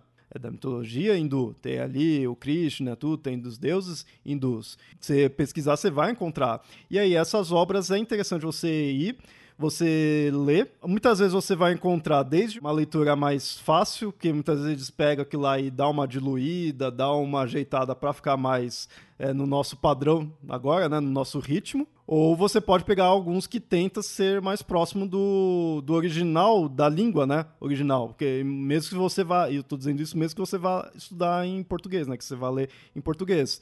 Muitas vezes eles fazem algumas traduções que tentam se aproximar mais. Por ter várias traduções também, aqui fica a dica de você pegar vários das, das mesma obra. Vai ler a Teogonia do Exíodo, pega mais de uma. Principalmente que a Teogonia é, é rapidão, né? Uma barata já seria mais difícil que é, que é maior. Né?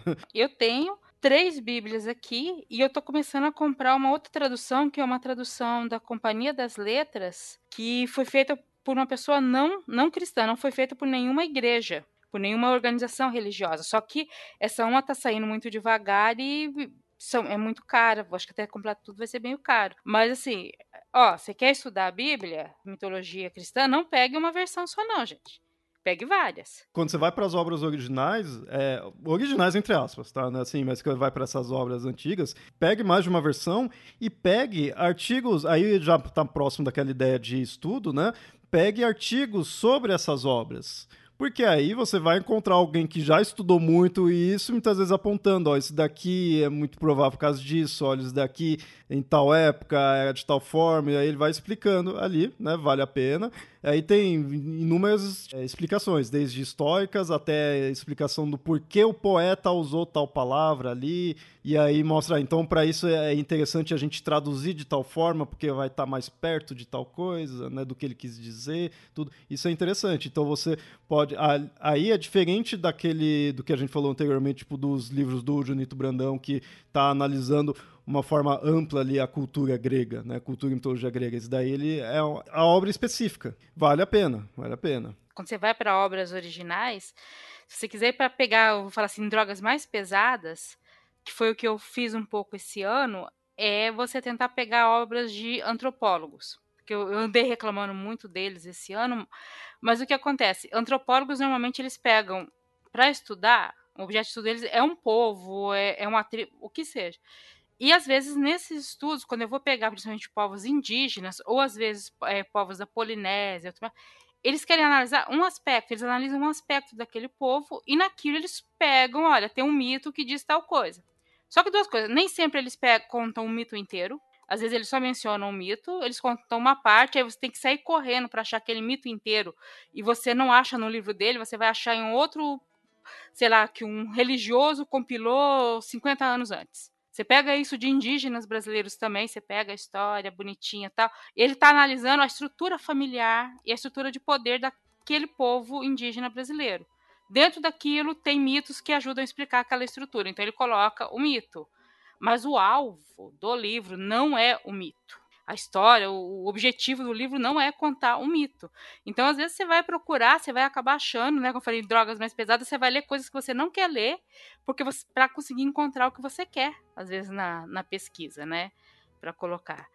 E porque principalmente a gente não tem muita coisa dessas compiladas, né, de, de outra maneira no Brasil. Mas isso é interessante, que aí quando você vai para essa questão das obras originais, serve muito para isso, para você ver da onde que tal, né? O outro pau tirando a tal informação. Ou então, muitas vezes, como mitologia, a gente sempre fala aí que tem inúmeras e inúmeras versões, né? De muitos mitos. De repente você encontra alguma versão, será que existe mesmo aquela versão? Então aí você vai saber indo para a obra mais original ali, porque aí é alguém mais próximo daquela época, né, época antiga, que escreveu em algum lugar, né, registrou em algum momento esse, essa versão. É, e nisso entra aquilo que a gente falou também anteriormente, né, sobre você é, ver quem fez, e às vezes a, o registro que você tem é um registro muito etnocêntrico, muito europeu, muito preconceituoso.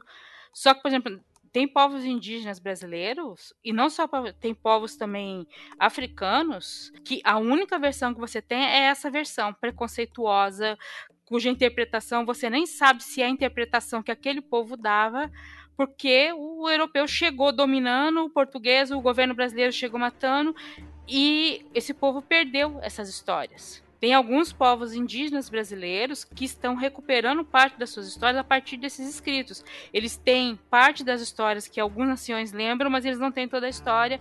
Então tem atualmente um movimento de antropólogos indígenas buscando também esses conhecimentos. E isso na África, isso na, em vários outros países.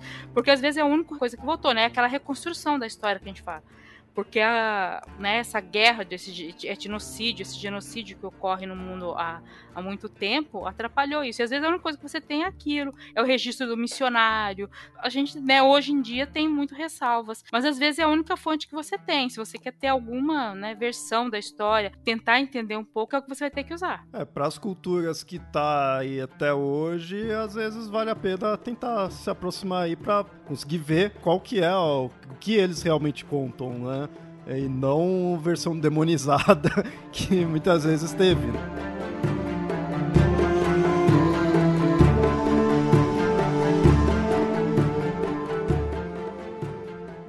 Ouvinte, como esse episódio aqui, o foco dele é para mostrar aí o que compensa você pesquisar, como, né, sei, o que você tem que estar tá preparado, então é legal mostrar alguns cuidados. Então a gente fez uma listinha que, na verdade, a gente acabou já citando muito aí do que dessa lista, cuidados né, que você é, deve tomar quando for pesquisar alguma, algo sobre mitologia. Mas então a gente vai dar uma retornada nisso daí, né? Vai dar uma revisada.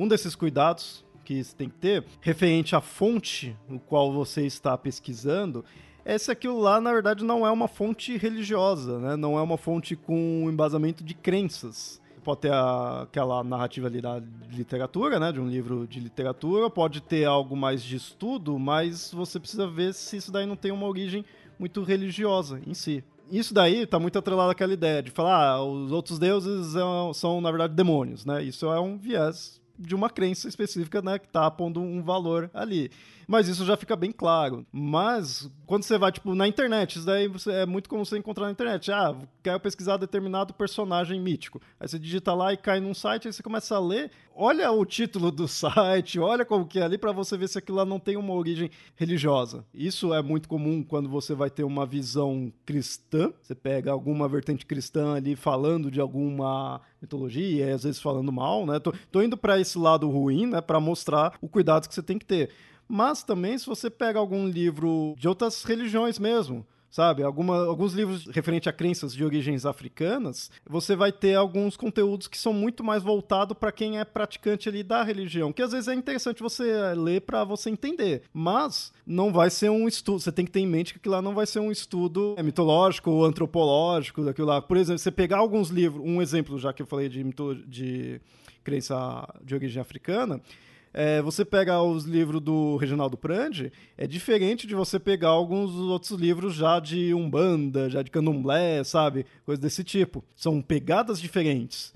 Então, se você quer um estudo mais antropológico, alguns serve. Agora, esses outros que já é para um, já é de religiosos para religiosos, já vai ser outra pegada. Então, cuidado para não né, pegar a fonte ali errada que não é que você está procurando, ou então fontes que vai, vai diminuir a outra cultura por motivo religioso, porque tem um viés religioso, né? Então você tem que tomar cuidado nisso daí.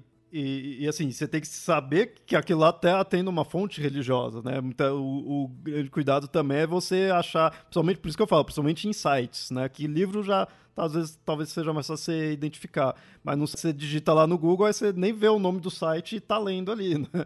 Então, tem que tomar cuidado para ver se aquilo lá não tem uma origem, né? Uma fonte com viés religioso. Uma outra coisa interessante das fontes religiosas, por exemplo, é que às vezes, na maioria das vezes, as fontes religiosas elas vão ser parciais, completamente parciais. E quando eu digo parcial, não só porque vai pegar um partido, um determinado lado, mas ele não vai contar a história completa. Vai ser uma história parcial mesmo. Então, por exemplo, vamos estudar a história do Papai Noel. Ok, vamos entrar aqui no site da Igreja Católica, um livro cristão católico sobre o Papai Noel. Você vai descobrir tudo sobre São Nicolau. E só sobre São Nicolau. Você não vai saber sobre mais nada além de São Nicolau, porque, segundo a tradição católica, Papai Noel, na verdade, é São Nicolau. Ponto. Acabou. Não tem mais nada. Vai ser uma, uma fonte interessante? Vai. São Nicolau faz parte da história do Papai Noel? Com certeza. Tem como a gente estudar Papai Noel sem estudar São Nicolau? Não dá. É necessário. Mas não é só isso. E tem muita gente que, ao falar sobre o Papai Noel, eu contar, mas qual que é a história do Papai Noel? A história verdadeira do Papai Noel? Ah, é essa, é São Nicolau. Ponto, acabou. E o que não é verdade. Né? O Papai Noel é uma coletânea de um monte de coisa. Na verdade, eu acho que o Papai Noel tem muito mais a ver com Odin do que com o São Nicolau. né? E aí, o interessante, né? Daí a gente vai ver as fontes antirreligiosas, né? Que é o, é o, é o próximo ponto, que também tem a ver com, com, com o Papai Noel. Muitas fontes religiosas, elas são parciais, elas vão contar só uma parte da história. E é legal gente religiões diferentes que falam sobre isso para pegar partes diferentes tentar compor uma, uma visão mais ampla sobre esse mito que a gente está estudando. E aí, como o Pablo disse, a gente tem o que seria quase o oposto disso daí, né, desse problema, que é, são as fontes antirreligiosas. Você tem ter cuidado para se de repente uma fonte ela não tem o objetivo de desmerecer as religiões, as crenças. Normalmente isso daí vai partir de pessoas que se dizem ateias, e aí se mostra contrário à religião, é, ao conceito né, de religião, que considera a religião algo nocivo, e assim, eu não vou defender aqui religiões em si, no sentido que eu também é, sou contrário a alguns conceitos aí de religiões, eu acho que religião tem alguns maus aí que a pessoa faz utilizando-se da religião, mas isso está distante de ridicularizar as religiões em si, que é o que muitas vezes essas fontes fazem. Um exemplo disso que é muito popular é aquele documentário Zeitgeist. Exato, melhor exemplo disso. É o melhor exemplo porque ali, assim, o propósito desse documentário é mostrar como existem grandes instituições que manipulam a sociedade. E aí ele fala de três, que é a religião, o governo e a economia. Né? Não é só a religião, ele fala desses três diferentes e como muitas vezes eles estão misturados e tal. Na parte que ele fala de religião, ele fala, ó, religião é tudo cópia de, de tudo. Né? O cristianismo é cópia de um monte de coisa. Então não existe nada original, é tudo cópia e então você não deve acreditar em nada. É basicamente isso, né? Tudo manipulação, é tudo cópia. Não é bem assim. Tem muita coisa ali que eles falam que faz sentido, né? Que é baseada em evidência, mas tem muita coisa ali que tipo ele está exagerando para poder chegar no ponto que ele quer que é mostrar que religião é uma instituição que manipula o pensamento das pessoas. E da mesma forma como é a economia manipula o pensamento das pessoas e o governo manipula o, o pensamento da, da, das pessoas, né? Aliás, a gente já tem um, um episódio sobre, sobre Zeitgeist, né? Então, depois ouçam lá pra gente pra ver o que a gente fala sobre isso. A gente fala dessa da questão do Zeitgeist num episódio onde a gente cita o Horus, que é o que esse documentário mais coloca a ideia de ser cópia, né, do cristianismo ser cópia do, da religião egípcia, né, digamos assim, porque Oro, Jesus seria a cópia de Horus. E, e esse é o problema dessa questão dessas fontes antirreligiosas, esse é um dos, desses problemas, porque ele vai te trazer é, informações que não tem nenhuma fonte segura para isso, que não tem nada a ver, sabe? Não está embasado em nada. Aí vai te trazer informação errada, pura e simplesmente sim. De novo, sem defender religião, eu parto do mesmo, mesmo princípio do, do, do Leonardo. Para mim, religiões, eles né, têm vários muitos problemas, né, que não dá pra gente passar pano. Mas geralmente quando essas fontes elas usam né, disso e, e, trazem esse tipo de, de argumentação, é no sentido de tipo, olha só, como a gente quer provar que Deus não existe? Por exemplo, ah, vamos pegar aqui a Bíblia. A Bíblia existe inconsistências. Se a Bíblia é a palavra de Deus, então a palavra de Deus é inconsistente, mas se Deus é perfeito, não pode ser inconsistente, logo Deus não existe. É mais ou menos isso. Né? É a lógica antirreligiosa, né? do tipo, é, olha só como isso aqui não faz sentido, então né, a gente já pode desprovar a religião, a gente já pode desprovar toda essa crença. Né? O problema é que quando você faz isso, você acaba jogando fora o bebê com a água do banho. Né? Porque você joga fora toda a cultura, você joga fora toda a história, você joga fora é, todas as tradições, você joga fora um monte de coisa, porque você está desmerecendo toda essa religião. Então, fontes antirreligiosas, elas trazem esse problema. E um exemplo que eu quero dar é do Papai Noel também, que existe uma fonte antirreligiosa muito grande do Papai Noel, que também, gente, sempre. Qual é a história verdadeira do Papai Noel? Foi a invenção da Coca-Cola para poder vender é, refrigerante no Natal. Ponto, acabou. Né? Você coloca o capitalismo no meio, o capitalismo criou o Papai Noel, o Papai Noel é um fruto do capitalismo para poder vender refrigerante ou para poder vender, fazer parte de vendas, daí foi cooptado, e, e é isso, e acabou. Então, chamar ah, não é São Nicolau? Não. Não é nem Odin, não é não, é Coca-Cola. Então você tem toda uma explicação que também faz parte do estudo do Papai Noel, que é uma explicação possível.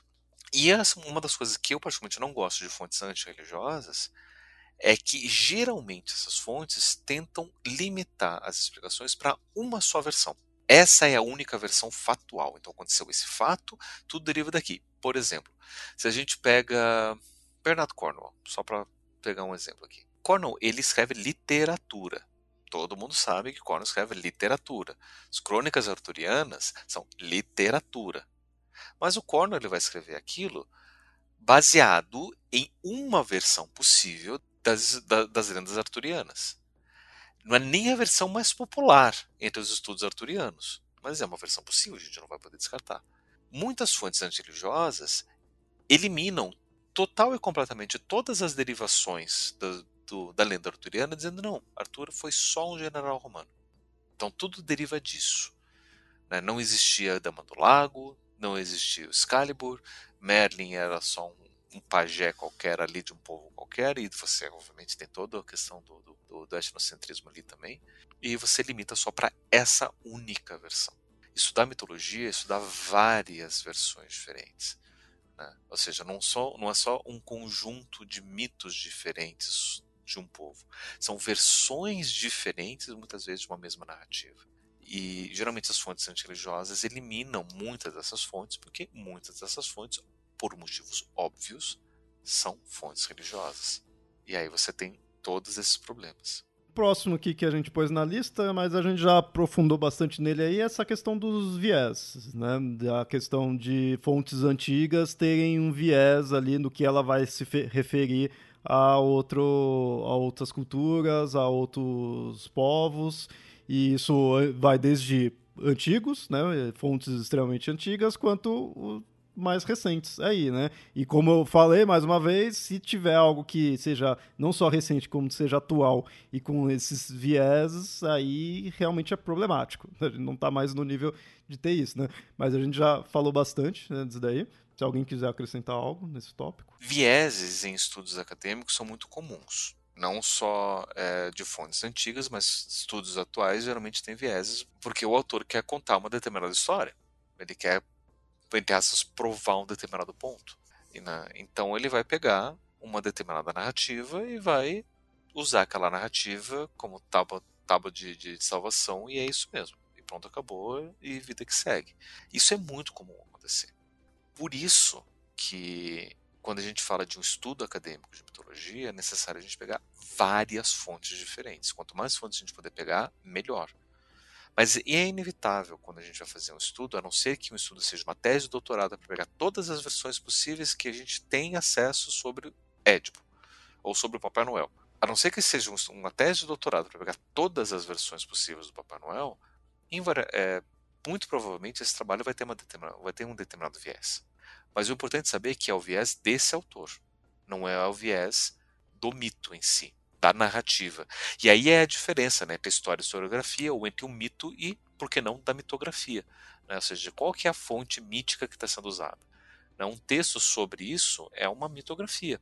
A gente está estudando um texto, está estudando um autor, está estudando a versão que o Junito contou da mitologia grega, mas o Karenin vai ter uma versão diferente do Édipo, que, tá, que é diferente, inclusive, do que a gente pode pegar pegando uma tradução específica do, do, do texto do Sófocles do Édipo, que é uma versão, uma tradução diferente, que às vezes é a nossa, ah, mas essa tradução que eu gosto mais fácil de entender, ela foi traduzida do grego para o espanhol, do espanhol para o português. Ah, mas eu tenho aqui uma outra versão que foi traduzida direto do grego para o português. Opa, tem uma, uma, uma jogada diferente. Né? Até porque esse espanhol que foi traduzido, na verdade, foi um espanhol, foi um argentino que traduziu o pessoal da Argentina entender, e eu que traduzi para o português. Né? Então ele vai ter um, um, uma jogada diferente, uma compreensão diferente, expressões diferentes. Né? E daí, se eu pego traduções diferentes, eu posso começar a ampliar. E tem muitos estudos de mitologia, por exemplo, que são estudos de comparação entre traduções, uhum. que é uma coisa muito, muito, muito interessante de, de, de, de ver. Né? É, o que, que, as traduções diferentes estão contando, quais são as consequências das traduções, a, a, o impacto de determinadas traduções na cultura, e que é, que é a questão da gente poder sempre comparar essas diferentes versões. Esse é um próximo tópico aí de tomar um cuidado, que é referente às traduções. Assim, a gente vai ter que ir em, em traduções. De, isso voltado para essas obras mais antigas mesmo, né? A gente vai ter que ir em traduções. É, a não ser que você leia né, na, na língua ali, você, você entenda o, o cuneiforme para ler algo da, do Enuma Elish, ou você leia o grego antigo. Mas a gente vai precisar dessas traduções. E aí tem a problemática de o, a intenção né, do, do, tradutor, então de, dependendo da época e do, do contexto da região onde teve esse tradutor que ele fez ali, e muitas vezes pela própria diferença realmente de cultura para a questão das palavras que aquela cultura antiga utilizou para uma para nossa. Um exemplo é a gente tem um, um no não é no numa agora eu não vou lembrar qual o texto da mitologia acadiana que tem, mas que tem lá a palavra espíritos. E assim, não costuma se traduzir como espírito, mas eu vejo muito, já vi muitos tradutores falando não é a melhor das palavras, mas não é, não tem algo que seja realmente 100% ok para utilizar ali, que é você pensar em espírito, a gente vai pensar em algo mais específico e lá era uma outra ideia, sabe? Essa palavra em acadiano se refere a algo um pouco diferente do que a gente chamaria de espírito. É algo relacionado à pós-morte, mas espírito não é 100% ok. Então esse, esse é um exemplo. E fora também erros de traduções que podem se passar durante é, gerações.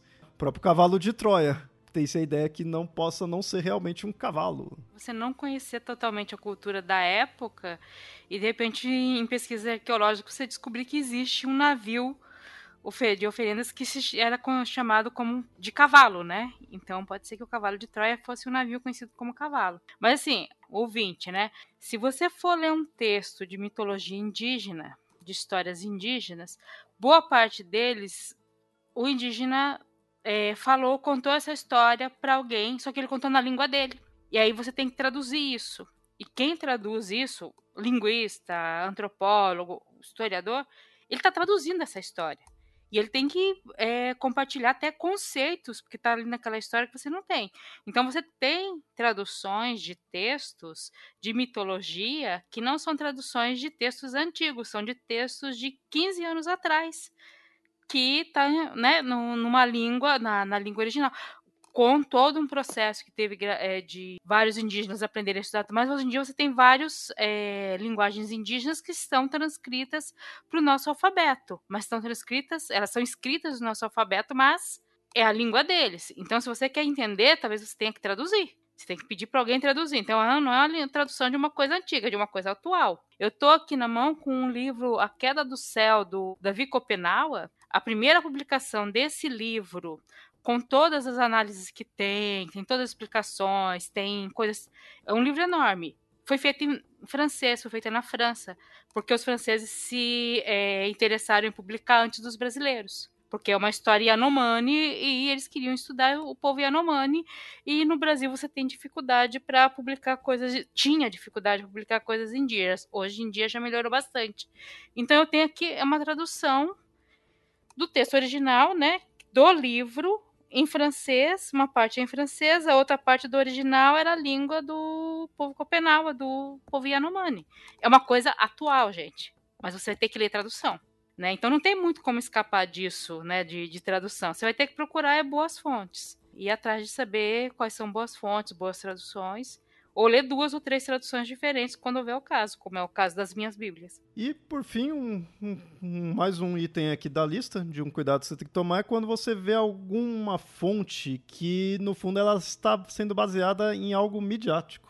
É, a gente tem adaptações aí, a gente tem na, nas mídias, filmes, quadrinhos, livros que utiliza-se de elementos míticos e ali é normal de alterar, né? Tipo, ali, o autor seja feliz, faz altera ali e acabou. Mas aquele negócio, você não, aquilo lá, obviamente, não é uma fonte de, de informação específica daquela, daquela narrativa, daquele mito, daquela cultura em si. É algo de entretenimento. Diferente daquela da, que a gente falou no início, que são as narrativas em si para entreter. Né? Nesse caso, são já realmente totalmente ficcional, totalmente original, só se utilizou. Como, por exemplo, que a Nilda tinha falado, Os Deuses Americanos. É uma história do Gaiman é, original dele ali, só que se utilizou de elementos míticos. O problema é quando você encontra alguma fonte que está querendo te passar informação, teoricamente, e você percebe que ela se utiliza dessas mídias como origem.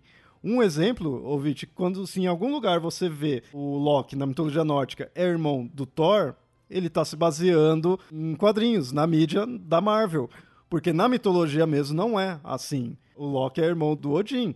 E só que da Marvel se popularizou. Muita gente ouviu-se a primeira vez falar desses deuses lá. E como mídia, ok de alterar. Parte midiática, parte popular desses, desses mitos, você tem que sempre separar o joio do trigo. Uma coisa é colocar o, Thor errado nos quadrinhos e você usar isso como fonte. Outra coisa é você ter o Thor, mesmo ele errado nos quadrinhos, isso serve de inspiração para você pesquisar o verdadeiro Thor. Eu conheço muita gente que foi atrás da cultura nórdica, foi estudar, apesar de que encontrou até livros errados, mas tudo bem, né? Você tem que começar por algum ponto, tá? Por causa dos quadrinhos por causa do Thor dos quadrinhos, por causa das histórias da Marvel, foram atrás de mitologia nórdica. A partir da mitologia nórdica, eles foram atrás estudar um pouco melhor a mitologia grega. Eu conheço muita gente que começou a estudar mitologia grega por causa do seriado do Hércules. É, tem uma outra coisa interessante sobre essas diferentes mídias, que talvez a pessoa mais representada em qualquer tipo de mídia na história né, do, do mundo seja a figura de Jesus Cristo. E você tem representação de absolutamente tudo de Jesus. Inclusive as primeiras representações de Jesus, e essa é uma história interessante né, para a gente ver, ele, você não tinha uma representação única. Né? Você tinha adaptações tiradas de alguns quadros específicos de obras específicas. Né? Então, por exemplo, os, as primeiras representações gregas de Jesus eram representações muito relacionadas ao que eles imaginavam que era o Apolo. E daí depois você vai ter representações, né, depois quando descobriram o Cidade de Turim, né, que vão mostrar um Jesus com barba, cabelo comprido, sempre vai ter essa representação de barba e, e, e, e cabelo comprido. Mas invariavelmente vai ser loiro de olho azul, né, como se isso fosse uma, uma representação clara, que é baseada nesses primeiros quadros de Apolo, que obviamente Jesus era loiro. E aí você tem essas representações no cinema e, no, e no, nos quadros e nos desenhos. E o interessante é que por mais que você coloque ali uma representação um pouco mais próxima, né, por exemplo aqui no, no Alto da Compadecida e coloca Jesus negro, né, alguma coisa assim, você sempre vai ter uma atitude solene, calma, como se Jesus fosse o cara mais pacato, pacífico, vão sempre dar outra face. E eu fico imaginando que o cara devia ser um cara energético, Porque, imagina, naquele sermão da, da, da, da montanha, para falar para aquela multidão, eles tinham que falar alto. Imagina ele falar no calmo, veja bem, né? Bem-aventurados são as pessoas. Né? E o pessoal, que foi? Grita aí mais alto, eu não estou ouvindo. Ele tem que falar mais alto, né? E, então imagina, tem uma, uma, uma, uma personagem que é, muitas vezes é, é, descrito que ele passava no meio de multidões inteiras, né? E ele tinha que se segurar. Ele chegou a parar apedrejamentos, né? Ele não devia ser só um, um carinho qualquer um, né? Imagina, né? Um, um, um rabino fraquinho, ranzinza, pequenininho. Não. O cara ele expulsou os mercadores do templo. E eu acho que até é uma coisa complicada, né? Porque quando colocam Jesus sempre dessa forma mais pacata, mais simples, né? não mostra também tinha raiva. Ele teve raiva no templo, expulsou os mercadores do templo. A gente até esquece que tem que expulsar mercadores do templo. Né? E a gente convida os mercadores no templo. E dá templos para os mercadores e vice-versa, né, hoje em dia. Porque a gente esquece disso porque a gente tem toda essa imagem de Jesus pacífico. E para para pensar, por exemplo, que às vezes Jesus ele pode ter se divertido. A última ceia, porque provavelmente teve várias outras ceias antes, que, e não, não, não conta, mas provavelmente, né, você teve a última, teve a primeira e a segunda, para daí ter a última, então provavelmente eles se reuniam, tinham festas, celebrações, eles se divertiam. E para chegar num ponto, por exemplo, eu estava discutindo com uma pessoa religiosa, é, na época quando saiu o, o, Código da Vinci, essa questão de Maria Madalena, e falando assim, não, mas tá, mas qual que é o problema de Jesus ter casado? Não, mas Jesus era virgem. Por quê? Você só pode ser santo se você for virgem? Isso quer dizer que uma pessoa que é casada, ela não pode ser santa? Né, e era uma pessoa que não, você pode atingir é, é, divindade pelo casamento e poder ter filhos também tem, qual é o problema de Jesus ter essa representação dele casado, né? Casado com a Maria Madalena e ter, ter uma filha chamada Sara. Daí você tem essas, esses conflitos, né? Porque justamente são representações da mídia, né? Que acabam trazendo essa base pra gente de uma imagem específica que acabou virando meio que consenso. E a gente perde de aprofundar outras versões, outras variações né, dessas histórias e de outras possibilidades de, de experiência e de vivência disso.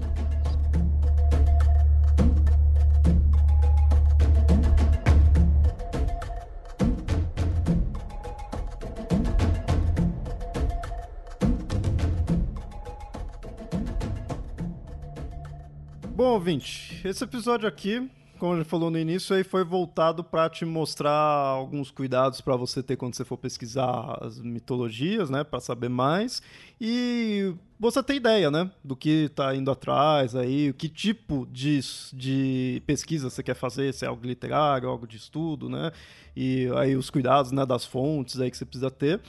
Mas é interessante a gente fazer algumas indicações, apesar da gente já ter citado vários aí, então a gente vai citar novamente alguns nomes aí de obras e de autores. Mas aí eu deixo também para quem está participando aqui fazer as considerações finais aí e indicar algo aí pro ouvinte. Então, Pablo, pode começar. A gente sempre tem que lembrar de Joseph Campbell. Não vou recomendar, eu vou falar o nome dele, mas não vou recomendar que vocês leiam o livro de ouro da mitologia do, do, do Thomas Bulfinch. Na verdade, leia só para você saber que é uma ele é um, é um, é um tipo de, de, de, de estudo que se pretende acadêmico, mas ele não é porque ele conta uma versão. Né? Esse é um, um dos exemplos que a gente tem. Tem quase 200 anos, né? Inclusive. Pois é. Mas é interessante para ver como é que é, é, é, é uma versão possível disso tudo, né? Mas não é, mas é uma delas. Uh, Cal é um uma referência muito boa do lado de Junito Brandão. A gente tem um episódio onde cita Junito Brandão. O, o, o Querene a gente não, não fez nem nada específico sobre ele. Eu tenho aqui três livros dele. Um livro em dois volumes que é a Mitologia dos Gregos e outro que é o Arquétipo da Religião Grega. Tem um livro muito bom de um cara chamado David Leeming, que chama Do Olimpo a Camelot, que conta a mitologia europeia especificamente europeia. E é bem legal porque lá ele conta vários é, registros antropológicos, é, arqueológicos para contar como que a Europa se desenvolve é, desenvolve a sua, sua mitologia. Né? O, ele coloca o Olimpo a Câmara só por conta das, das referências, mas ele fala de muito tempo antes, né? inclusive do, do, dos registros arqueológicos dos homens de é, não Homo sapiens sapiens, né? Enfim, é, é, bem interessante do Olimpo a Camelot. que mais? Tem um livro que é da editora Globo, que é o livro da, da mitologia, né? Que é interessante porque ali ele tenta mostrar é, algumas versões específicas, uma coisa bem pontual. Na né? editora Globo tem uma série de é, o livro de um monte de coisa, e um deles é o livro da mitologia. Eu acho que ele quis fazer um, uma, uma brincadeira porque é uma capa dourada para brincar que é o livro de ouro da mitologia. Mas ali você tem, é interessante, que é, são vários colaboradores diferentes, então são vários autores, e conta histórias de lugares diferentes. Né? Tipo, tem toda uma seção da Grécia Antiga, da Roma Antiga, do norte da Europa, ou seja, são três capítulos grandes sobre Europa, um capítulo sobre Ásia, um capítulo sobre as Américas, um, um, um sobre Egito Antigo e África, né, porque aparentemente conversando na cabeça das pessoas, o Egito, do Egito não fica na África, e um da Oceania. E daí a gente já pode ver um pouco desse etnocentrismo. O que mais? Tem o livro das religiões, que é um livro bem interessante, gosto muito, que é escrito por dois teólogos e um filósofo, que é o Victor Hellener, Henry Nottaker e Josten Gardner, que é também da Companhia das Letras. Eu acho uma referência muito boa. E a tradução em português tem um apêndice. Deixa eu ver até ver se eu tenho aqui o nome do autor desse apêndice que vale a pena citar. É um apêndice sobre as religiões brasileiras, é, do Antônio Flávio Pierucci, que são as religiões do Brasil, que sobre o catolicismo, sobre as religiões evangélicas, sobre o espiritismo. Né? É, é, bem interessante. Gosto muito do livro das religiões do, desses três autores. Também tem da editora Globo, mesma coisa, o livro das religiões. O que mais? Junito Brandão, Além da Mitologia Grega, eu tenho aqui, eu comprei, não cheguei a ler, mas é um dicionário mítico etimológico da editora Vozes, do Junito Brandão, que é um formato de dicionário onde você pode ter não só os diferentes mitos, mas também a etimologia. Meu primeiro livro de mitologia, que está aqui até caindo aos pedaços, também é um dicionário de mitologia, publicado pela Jorge Zara Editor um autor chamado Mário da Gamakuri, que é dicionário de mitologia, eu até acho interessante, né, dependendo de como eles são escritos, porque eles vão ajudar a organizar muitas dessas ideias, porque eles vão montar pontualmente, mostrar pontualmente quais são as, as, as, os principais conteúdos, o que dá para a gente poder pegar de, de referência e, e, ajuda a gente a organizar um pouco das ideias. Assim, e eu tenho uma versão da Bíblia que me apresentaram muito tempo atrás e é o que eu uso até hoje, eu acho uma, versão muito boa, que é, de, é, publicada pelas Paulinas Edições Loyola, chamada TEB, que é a tradução ecumênica, que é uma tradução feita que eles pegaram o Antigo e Novo Testamento traduzidos dos originais em hebraico e grego, não foi pego tradução de tradução, né? E então assim, é, até para poder lembrar, né, os escritos, né, a Bíblia católica foi toda traduzida do grego, o Antigo Testamento e as Bíblias protestantes foram traduzidas do, do hebraico. Essa versão, ela foi traduzida, os textos da que só, só existem na Bíblia Católica, foram traduzidos do grego, e o Antigo Testamento, que existe também em hebraico, foi traduzido do hebraico, por pessoas de tra tradições religiosas diferentes. Então ali ele tende a pegar uma, uma interpretação mais interessante. Né? É, gosto muito do, do do, da forma, porque ele, ele tem notas de rodapés e comentários sobre a, sobre a tradução. Eu acho bem, bem legal essa, essa versão.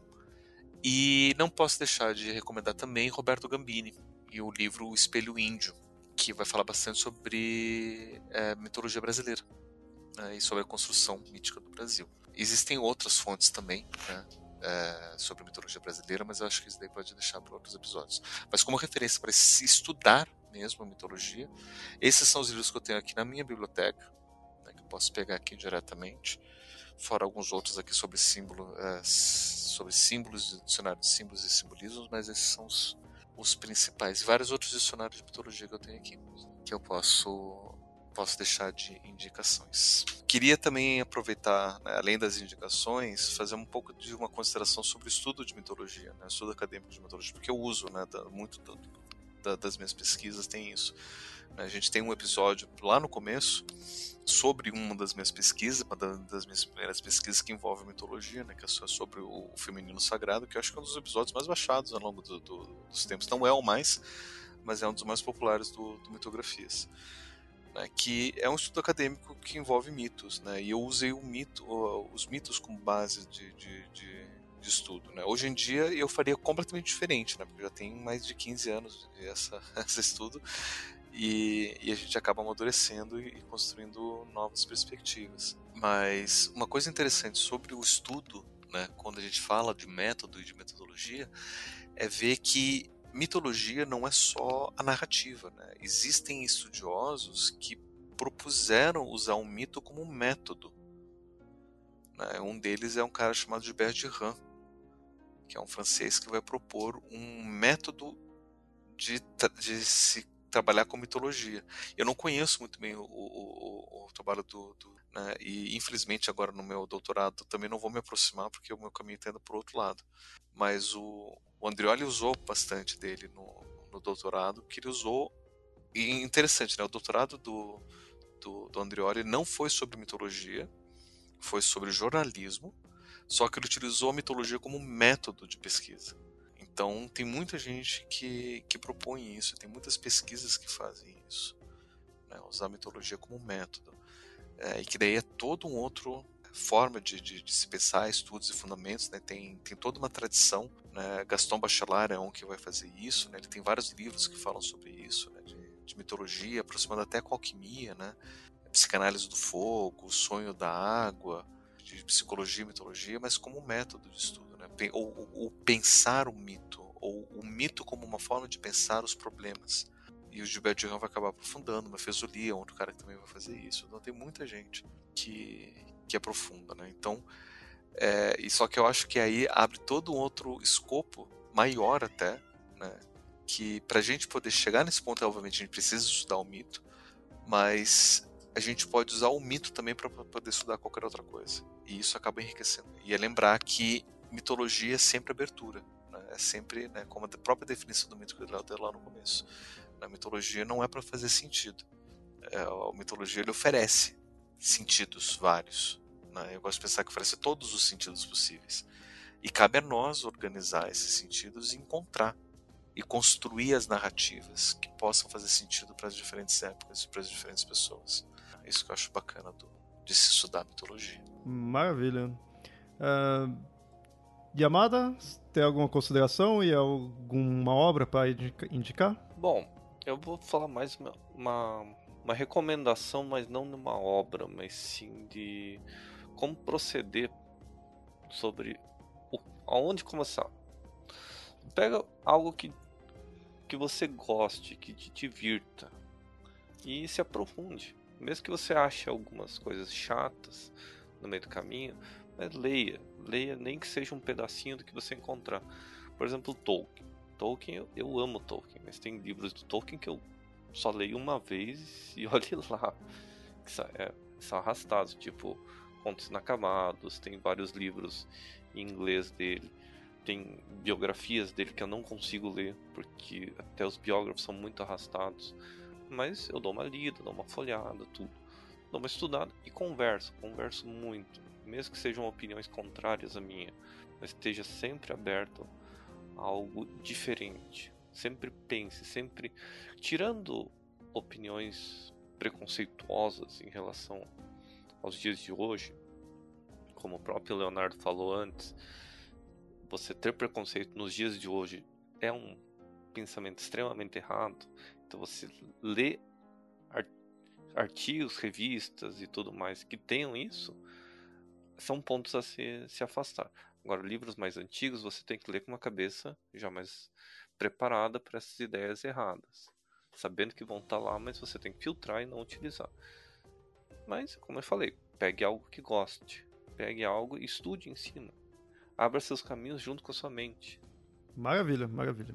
E, Nilda, você, qual que você indica? Alguma consideração? Primeira consideração, eu sei que parece que eu tô muito ranzinha às vezes com, com uma coisa, ou dizendo que é muito difícil, mas não, gente, você tem que começar, talvez ah, várias vezes você vai pegar alguma história que você vai, um livro, e vai achar, nossa, esse livro é maravilhoso, e alguns anos depois você descobrir que aquele livro uh, só tinha, digamos assim, é, coisas que hoje em dia não são mais aceitas.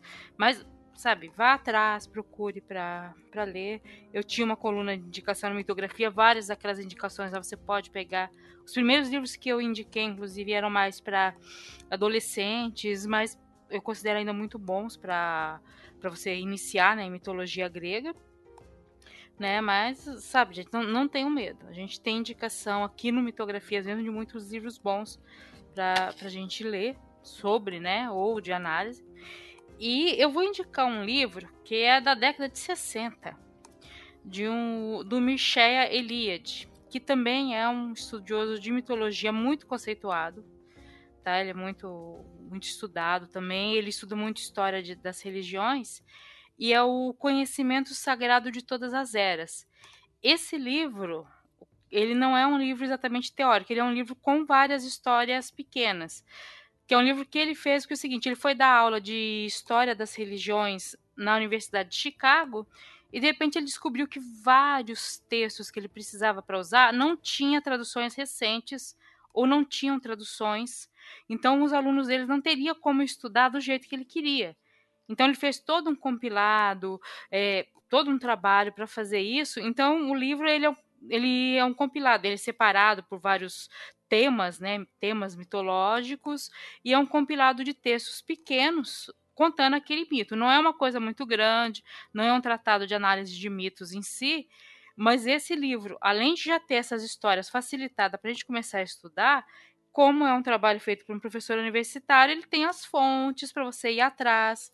Se você não sabe nada sobre mitologia maori, sobre é, budismo, você tem uma. É bom para iniciar, sabe? Você começar, você procurar os termos que eram utilizados, para daí você ir atrás de uma pesquisa melhor. Tá? Eu indico muito esse, o Conhecimento Sagrado de Todas as Eras, gente. É um bom livro para você começar. E tem várias mitologias englobadas aqui não aprofundo em nenhuma, mas eu acho que se você quiser começar a pesquisar, se você qualquer mitologia que não que não seja greco-romana, você vai achar por aqui. Hum, maravilha. Sabe, você vai começar a achar algumas coisas aqui para depois ir atrás. Ouvinte, eu acabei deixando então vocês três primeiro porque eu sabia que vocês iam indicar coisas que eu também, né, acabaria indicando também. Então, esses do Junito, Carqueren, tudo também fica aí indicação. E mais uma outra indicação aí para o ouvinte em geral é, é, você está ouvindo aqui a gente e a gente está aí nas redes sociais. Se você tiver alguma dúvida também, você pode entrar em contato. Comecei falando que eu fiz essa pauta pensando em perguntas, né, que as pessoas vinham até mim pode continuar, tá? Não, não tem problema perguntar isso daí. Eu tô sempre aí é, nas redes sociais, tudo pra tá respondendo aí. Se tiver alguma dúvida, o que eu souber, eu indico também, eu respondo. É, tanto o meu perfil pessoal quanto o próprio do Mitografias. Temos e-mail tudo, então fica à vontade. Então, o próprio Mitografias e nós, como participantes aí do Mitografias, também somos uma indicação para você, para a gente ajudar no que for possível. E é isso, ouvinte. Espero que tenha gostado e até mais.